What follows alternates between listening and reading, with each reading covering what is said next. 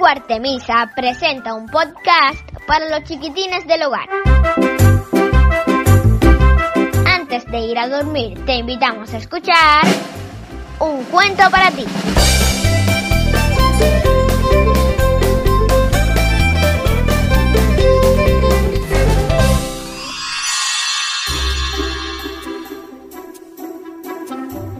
Hola amiguito, ¿cómo ha sido tu día? ¿Ya estás listo para dormir? Entonces, que comience la magia para juntos viajar por el mundo de los cuentos. Hoy, el soldadito de plomo.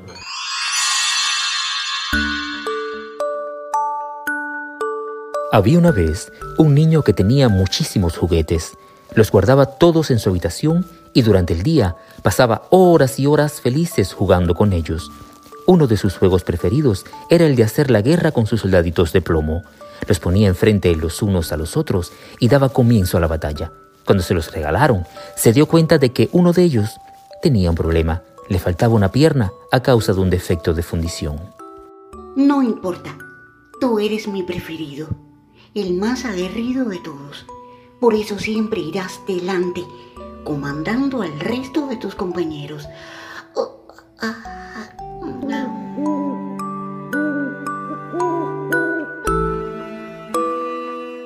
El niño no sabía que sus juguetes durante la noche cobraban vida. Hablaban entre ellos y a veces, al colocar ordenadamente a los soldaditos, metía por descuido al soldadito mutilado entre los otros juguetes. Cuentan que así fue como un día el soldadito pudo conocer a una gentil bailarina. Entre los dos se estableció una gran simpatía y poco a poco, casi sin darse cuenta, el soldadito se enamoró de ella. Pero las miradas insistentes y los suspiros del soldadito no pasaron inadvertidos por el payaso que estaba encerrado en una caja de sorpresas. Cada vez que por arte de magia la caja se abría a medianoche, un dedo amonestante señalaba al pobre soldadito. ¡Eh, tú! Deja de mirar a la bailarina. El pobre soldadito se ruborizó, pero la bailarina, muy gentil, le dio su consuelo. No le hagas caso, soldado. Él es un envidioso. Yo... Yo estoy muy contenta de hablar contigo. La bailarina y el soldadito eran muy tímidos. No se atrevían a confesarse su amor. Pero un día fueron separados, cuando al niño se le ocurrió poner al soldadito en la ventana. Quédate aquí y vigila que no entre ningún enemigo, porque aunque seas cojo, bien puedes hacer de centinela.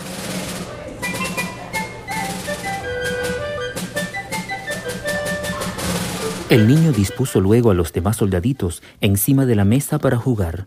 Pasaron los días y el soldadito de plomo no era relevado de su puesto de guardia.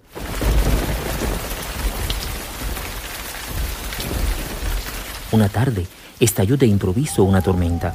Un fuerte viento sacudió la ventana, golpeó la figurita de plomo que se precipitó al vacío.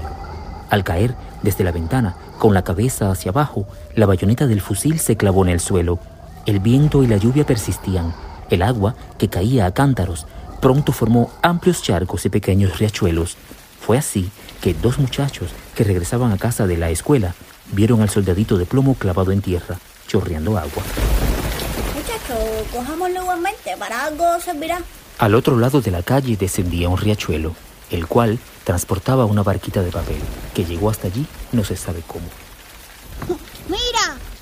Ponerlo encima de aquella y será marinero. Y así fue como el soldadito de plomo se convirtió en navegante. El agua vertiginosa del riachuelo era devorada por la alcantarilla que se tragó también a la barquita. En el canal subterráneo, el nivel de las turbias aguas era muy alto.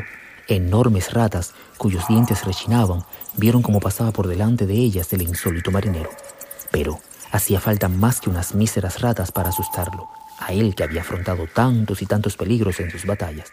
La alcantarilla desembocaba en el río y hasta él llegó la barquita. Al final, esta naufragó.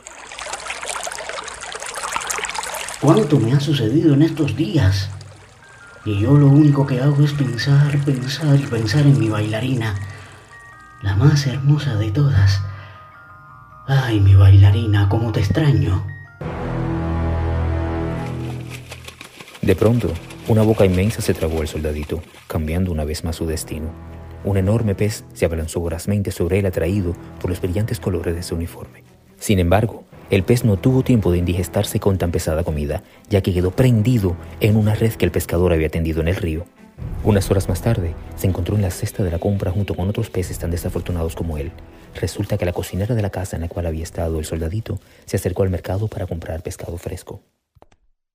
Este ejemplar parece apropiado para los invitados de esta noche, pero... pero qué pescado tan grande. El pescado acabó en la cocina y cuando la cocinera lo abrió para limpiarlo, ¿cuál no fue su sorpresa al encontrar al soldadito de plomo? ¡Uy, pero... pero si es un soldadito! ¿Quién sabe cómo llegó hasta la barriga de este pez? Pobrecito. ¿Cuántas aventuras habrá pasado desde que cayó de la ventana? De inmediato fue en busca del niño para contarle dónde y cómo había encontrado a su soldadito de plomo, su preferido, el que le faltaba una pierna. Sí, sí, es el mío. Rápidamente el niño corrió hasta el salón de la casa y colocó el soldadito en la repisa de la chimenea. Allí su hermanita había puesto también a la bailarina. Un milagro había reunido de nuevo a los dos enamorados. Felices de estar otra vez juntos, durante la noche se contaron lo que había sucedido desde su separación. Pero el destino les reservaba otra malévola sorpresa. Un vendaval levantó la cortina de la ventana, golpeó a la bailarina y la hizo caer en el hogar. El soldadito, asustado, vio como su compañera caía. Sabía que el fuego estaba encendido porque notaba su calor. Desesperado, se sentía impotente para salvarla. Qué gran enemigo es el fuego que puede fundir a unas estatuillas de plomo como nosotros. Ahí voy, amor mío. Balanceándose sobre su única pierna, trató de mover el pedestal que lo sostenía. Tras ímprobos esfuerzos, por fin también cayó al fuego. Unidos esta vez por la desgracia, volvieron a estar cerca el uno del otro, tan cerca que el plomo de sus pequeñas peanas, lamido por las llamas, comenzó a fundirse.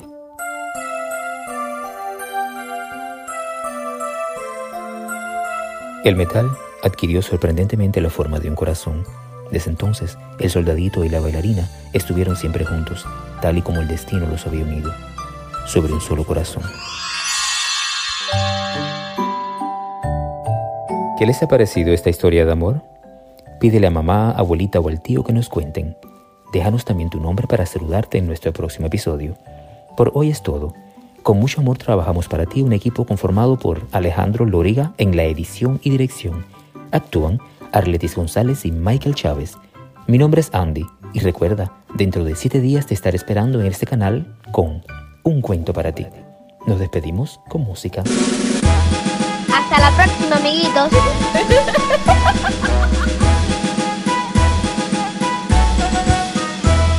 Mi madre fue una cuchara, mi padre un cucharón. Y yo nací soldadito de chaqueta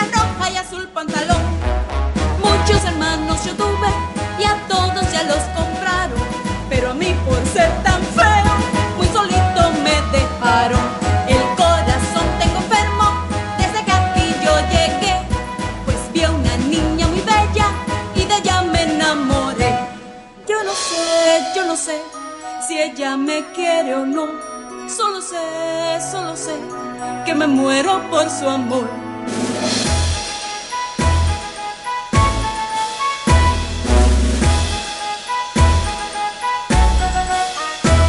Yo no sé, yo no sé si ella me quiere o no.